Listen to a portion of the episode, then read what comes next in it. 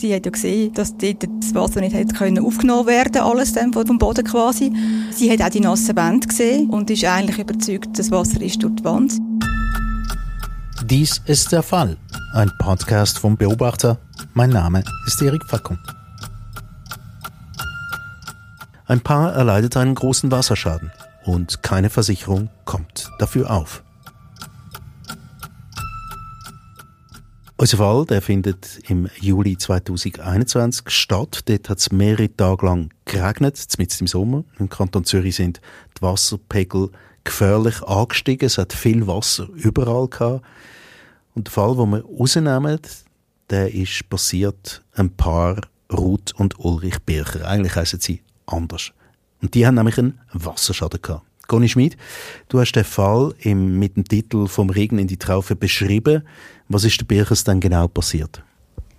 Ja, also Ruth Bircher ist an dem einen Morgen, am 9. Juli, mit dem Hund voraus, hat wollte spazieren äh, mit dem Schirm und so, es hat ja geregnet, und hat dann, ist an der Schür vorbeigelaufen und hat gesehen, dass da alles, dass der ganze Platz, wo die Schür so drauf steht, unter Wasser ist, also das Wasser nicht können versickern und dass die ganze Wand von der Schür auch nass ist. Und sie ist dann schnell rein, schauen und steht knietief im Wasser rein. Also es hat eine Überschwemmung in der, in der Schür rein. Sie hat dann zuerst ihren Mann angerufen, der beruflich unterwegs war, und nachher der, der Feuerwehr. Die haben zuerst gar nicht kommen, weil sie gefunden haben, das ist doch komisch da oben. Sie wohnen an einem Berg quasi. Und äh, die sind dann aber gekommen und haben äh, einen Schacht gefunden in dieser Schür innen, einen Betonschacht, haben den aufgetan, damit sie besser können das Wasser abpumpen Und sie haben dann etwa drei Tage lang immer wieder müssen kommen, um das Wasser abpumpen, weil es immer wieder nachgelaufen ist durch mhm. den Schacht durch. Mhm. Aber das, auf das kommen wir noch zurück. Jetzt, wie groß ist denn der Schaden in dieser Schür? Der Schaden wird so geschätzt, also für die Instandstellung wieder für die, von dieser Schür 50 äh, bis 60'000 Franken. Ähm, man muss wissen, die Jury war über 100 Jahre und sie war eigentlich relativ frisch renoviert. Gewesen. Wir haben auch neue Sicherleitungen gezogen rundherum. Also das hätte eigentlich so nicht passieren sollen. Ähm, es hatte dort eine Werkstatt und eine, eine ausgebaute Lounge und mit Schmine und so. Und also recht komfortabel die, Genau, und die Bücher sind dort Antiquitäten gelagert. Also, und diese Sachen sind in diesen 50, 60'000 jetzt natürlich noch nicht drin. Das ist äh, eigentlich ein Wert, den man nicht kann ersetzen kann, schlussendlich. Mhm. Das ist ein Terrain, wo Sie selber wohnen, mit einem Wohnhaus und einer Schür? Genau, es, hat dann, es ist eben so an einem Berg, fast zuoberst von einem Berg und Sie haben eine Schür dort drauf auf dem Grundstück und ein bisschen weiter unten, schräg unten, ein Wohnhaus. Haus. Mhm. Das ist nämlich noch wichtig für den ganzen Fall. Genau, es kommt darauf an, was unten und oben ist. Jetzt äh, die Frage, die sich natürlich stellt, Sie haben einen Schaden erlitten von 60'000, Ihre Schür ist überschwemmt worden. Sind Sie dann versichert gewesen? Ja, Sie haben sogar zwei Versicherungen gehabt. Also Sie haben einerseits die äh, Gebäudeversicherung gehabt, die kantonal, die ist obligatorisch. Und dann haben Sie noch eine private Wasserschutzversicherung oder Wasserversicherung gehabt bei der AXA. Mhm. Das ist auch komfortabel versichert. Jetzt Kathrin Eichmuth vom juristischen Beratungsteam vom Beobachter. Man müsste eigentlich annehmen, dass die Birchers genügend versichert sind. Ja, wenn nicht sogar überversichert, würde hm. man da überlegen. Ja, zwei Versicherungen für Wasserschäden. Ähm, ich habe mir auch überlegt, wenn jetzt jemand würde anrufen, der Beobachter Beratungshotline, was würde ich dieser Person sagen? Wir haben ein Haus, wir möchten uns gegen Wasserschäden absichern. Würde ich sagen, ja, je nachdem, in welchem Kanton Sie sind, die obligatorische Gebäudeversicherung gegen Elementarschäden und dann vielleicht noch eine freiwillige, ist nicht schlecht, eben je nachdem, wenn es dann nicht versichert ist bei der obligatorischen Gebäudeversicherung. Ähm, und dann sind sie eigentlich ziemlich gut versichert, würde ich dann schlussendlich sagen, am Beratungstelefon. Mhm, das würde eigentlich heißen, dass quasi wie die zweite Versicherung, die sie freiwillig abschließen, quasi dazu da ist, die Löcher in einer allfälligen ersten Versicherung zu stopfen. Genau, das ist natürlich so. Man muss schauen, was genau für Ereignisse tut denn die obligatorische Gebäudeversicherung versichern. Mhm. Und die, die dann nicht versichert sind, wenn man Risiken, also irgendwelche Risiken hat, ähm, dann würde man schon noch eine freiwillige abschließen. Und das tut auch jetzt die obligatorische Gebäudeversicherung im Kanton Zürich, bin ich anschauen auf der Homepage, tun sie auch noch empfehlen. Mhm. Also ich schreibe genau auf, was denn das für Sachen sind oder für Ereignisse, die nicht versichert sind, eben zum Beispiel Leitungsbruch, Rückstau aus Abwasserleitungen oder wenn das Grundwasser ähm, zurückgestaut wird. Das sind Sachen, die nicht versichert sind über die obligatorische Gebäudeversicherung. im Kanton Zürich und das sollte man dann freiwillig noch abschliessen. Zwei Versicherungen also. Ähm, Conny, was sagen die Versicherungen dann? Also fangen wir vielleicht einmal bei der einen an, die obligatorische, die kantonale Gebäudeversicherung. Die haben Experten vorbeigeschickt und sind dann ziemlich gleich zum Schluss gekommen und haben schriftlich mitteilt, sie können das nicht übernehmen, weil eben genau das, was du jetzt vorher gesagt hast, sei zurückzuführen auf einen Rückstau. Weil sie sind davon ausgegangen, in diesem Schacht ist das Wasser ja, hat es einen Rückstau gegeben. Mhm. Vielleicht noch zu den Gebäudeversicherungen, den obligatorischen. Das sind eben Elementarschäden. Also wenn wir jetzt das Gebäude umdrehen, alles, was drinnen bleibt, das sind Schäden am Gebäude selber. Und wenn das zum Beispiel durch einen Elementarschaden, wie jetzt eben ähm, viel Regen oder was auch immer dann passiert, dann wird das gezahlt werden. Mhm. Und das gilt jetzt einfach nicht als Elementarschaden? In den Augen. Weil es nicht oberirdisch eingedrungen ist. Und oberirdisch eingedrungen ist durch die Fenster oder Türen und das ist das, was die Gebäudeversicherung äh, definiert. Mhm. Oberirdisch und unterirdisch, da würden wir auch noch darauf zurückkommen, weil das ist eigentlich, glaube ich, ähm, recht zentral in dem Ganzen jetzt. Ähm, als erstes einmal, wie haben dann die Birchers reagiert auf die Absage? Haben sie, haben sie eine Einsprache gemacht? Also die Birchers haben ja gedacht, ja, ja no, also wir finden das zwar ein bisschen komisch, weil ein Rückstau kann es ja nicht sein, weil die Tür ist ja oberhalb vom Haus, vom Wohnhaus. Dann müsste es ja im Wohnhaus auch einen Schaden haben, wenn es da Rückstau gibt von unten. Ähm, haben dann aber gedacht, wir machen da keinen Einspruch, weil wir haben ja noch eine andere Versicherung. Und die andere Versicherung, eben die AXA, die hat auch bereits ein Trocknungsgerät geschickt gehabt, damit wir das äh, können, ja, äh, das Schlimmste verhindern, die schlimmsten Schäden quasi verhindern. Und die sind wirklich davon ausgegangen, die zahlen den Schaden. Mhm. Zu der AXA kommen wir auch gerade wieder zurück, aber keine Einsprache machen, ist das ein Fehler, Kathrin? Ein Fehler. Das ist jetzt natürlich so Retroperspektive gesehen. Ja, wäre sicher gut gewesen, hätte man Einsprache gemacht, weil durch das man halt keine Einsprache macht, sagt man ja, wir sind einverstanden mit der Begründung auch, wo sie halt gemacht haben, mit dem Oberirdischen, eben, dass man gesagt hat, das sei eben nicht oberirdisch eingedrungen. Schlussendlich kann ich jetzt auch nicht sagen, ob sie erfolgreich gewesen wären oder nicht, aber ein unabhängiges Gutachten zu dem Zeitpunkt wäre sicher nicht schlecht gewesen. Mhm. Das haben sie jetzt nicht gemacht. Dann haben sich auf die AXA verlassen und die hat Trocknungsgerät geschickt. Aber dann, wegen dem Fall selber?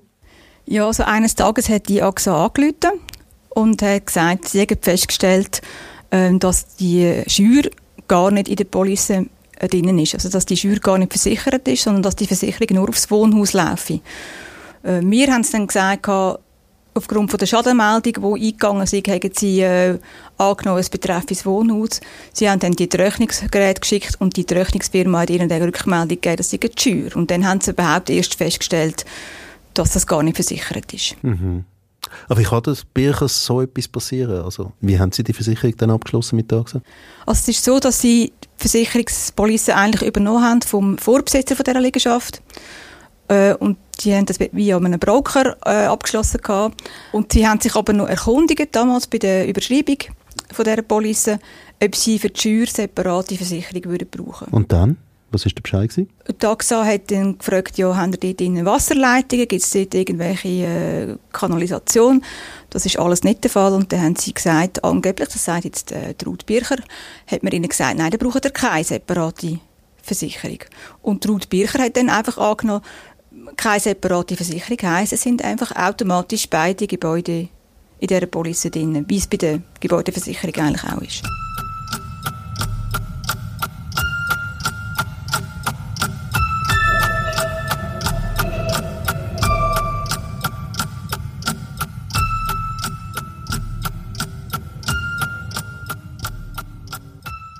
Das ist natürlich sehr blöd gelaufen, wirklich extrem blöd gelaufen in dem Fall. Also A, dass es nicht versichert ist, die Scheune, dass das nicht in der Police drin ist und äh, dass man das halt angenommen hat, ja, es ist dann schon alles versichert und das ist genau das Problem. Wasserschäden sind nicht gleich Wasserschäden im versicher versicherungsrechtlichen Sinn ähm, wie wir jetzt vorher gesehen haben, oberirdisch, unterirdisch, ähm, was, was ist versichert am Gebäude und wie ist es denn mit dem Mobiliar, also mit den Antiquitäten, weil das läuft ja nicht über die Gebäudeversicherung, sondern über die Hausratversicherung. Und ich würde jetzt mal sagen, rund ums Eigenheim, Versicherungen, das ist sehr kompliziert. Es gibt ganz viele Versicherungen, die das decken, aber das andere nicht. Und dann gibt es auch noch individuelle Versicherungsbedingungen. Das heißt, AXA andere Sachen decken als Mobiliar. Also da gibt es auch noch grosse Unterschiede. Was haben die für Versicherungsprodukte? Also es gibt sehr viel Finesse jetzt rund ums Eigenheimversicherungen nur schon. Mhm. Also das heißt, man müsste also speziell aufmerksam sein oder dann müsste der Broker eigentlich besonders aufmerksam sein, wo die Sache in die Hand nimmt. Ja, das ist immer so ein Thema mit, äh, mit diesen Brokers. Wie macht man das? Ähm, ich persönlich tue immer in der Beratung sagen, Zweitmeinungen einholen, Vergleichsofferten, ähm, das auch ab und zu wieder schätzen lassen, ab und zu wieder mal die Versicherungsberaterin ins Haus holen, dass die auch mal sehen, wie man wohnt und nicht am Telefon, dass man auch sieht, ah, da gibt's noch Scheune, okay, das ist am Hang, ähm, je nachdem. Und dass man halt auch selber die mal eine Liste macht und sagt, was sind denn die Risiken bei uns die und was könnten wir finanziell auf gar keinen Fall tragen, was würde uns finanziell ruinieren und ähm, was könnten wir jetzt tra tragen, vielleicht aus dem Ersparten. Das oberirdisch und unterirdisch. Also einerseits würde die Versicherung zahlen, wenn es oberirdisch wäre, aber sie beurteilt als, als unterirdischen Schaden. Fast irgendwie nicht ganz nachzuvollziehen. Ja, das findet eben Ruth Bircher auch. Sie hat gesagt, es hat tagelang geregnet, und zwar von oben. und sie ist auch im, im Wasser gestanden. Also sie hat ja gesehen, dass dort das Wasser nicht hätte können aufgenommen werden, alles dann von der, vom Boden quasi. Ähm, sie hat auch die nassen Wände gesehen und ist eigentlich überzeugt, das Wasser ist durch die Wand. Es ist auch eine uralte Schür mit Bodensteinwänden, die per se nicht dicht sind, oder? Äh, und der Schacht, sagt sie, hat ja die Feuerwehr aufgetan. Der ist vorher zu und dicht und dort ist das Wasser nachher einfach durchgelaufen, weil es einfach sich den Weg vom geringsten Widerstand sucht, aber nicht, weil es dort angedruckt hätte. Und äh, sie findet das mit dem oberirdisch, unterirdisch auch ein bisschen unterirdisch, ja. um ein Wortspiel zu benutzen dafür. Aber ehrlich gesagt, wenn ich mir den Fall so anschaue, dann geht mir eine Frage durch den Kopf, Kathrin. Ähm, wie soll man da als Laie überhaupt sich zurechtfinden? Braucht man dann eine, Rechtsberatung, um eine Versicherung abzuschließen?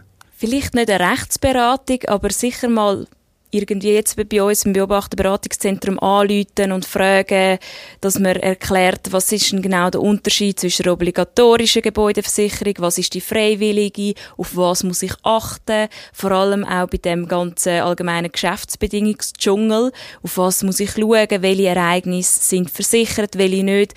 Also, dass man da sicher mal einfach eine unabhängige Stelle anfragt und sich nicht irgendwie nur auf die Aussagen der Versicherungen verlässt, und vielleicht eben noch eine zweite Offerte einholt, sich schon Zeit nimmt, um die Police abschliessen, eben vor allem, wenn es um viel Geld geht, wie, wie das halt immer ist beim Eigenheim. Mhm. Aber eben als Privatperson durchblicken, das ist schwierig. Würde ich schon sagen. Mhm.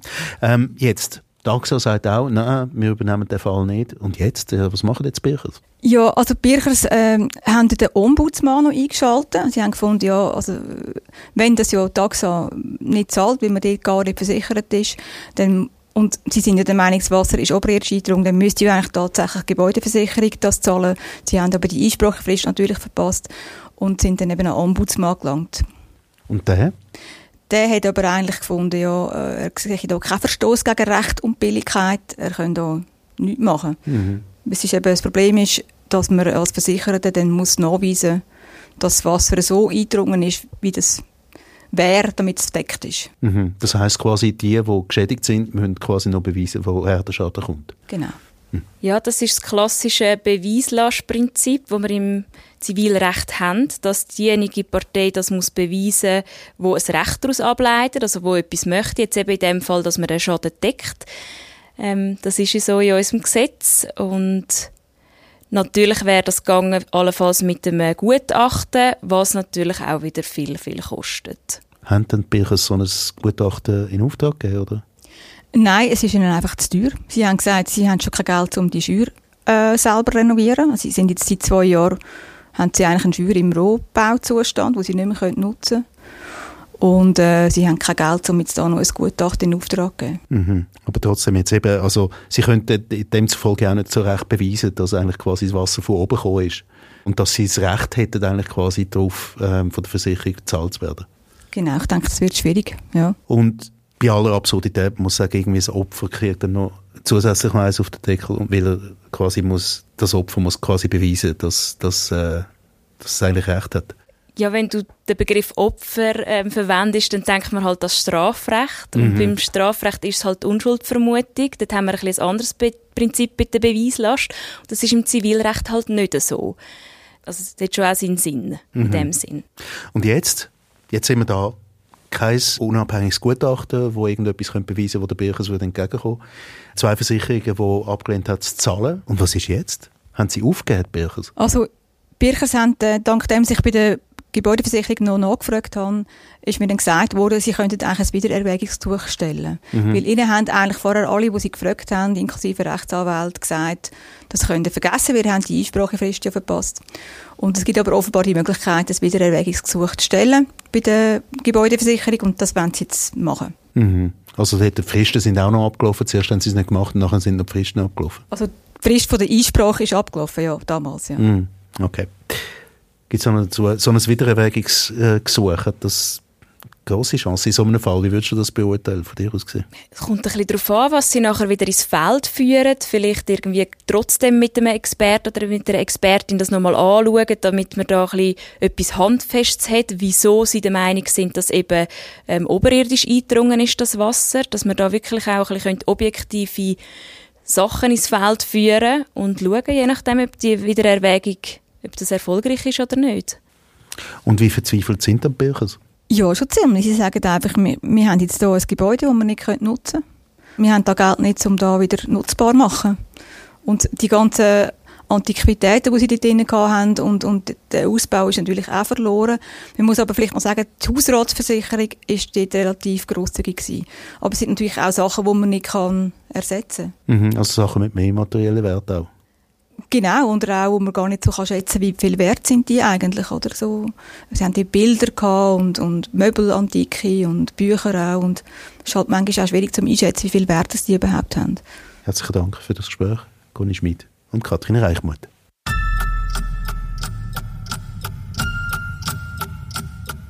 Der Fall, ein Podcast vom Magazin Beobachter. Produktion Erik Facon und Emanuela Kählin. Nachzulesen ist diese Episode im Heft vom 15. September 2023. Haben Sie Fragen oder Anmerkungen? Schreiben Sie uns an podcast.beobachter.ch. Diesen Podcast können Sie abonnieren, wo auch immer Sie Ihre Podcasts beziehen.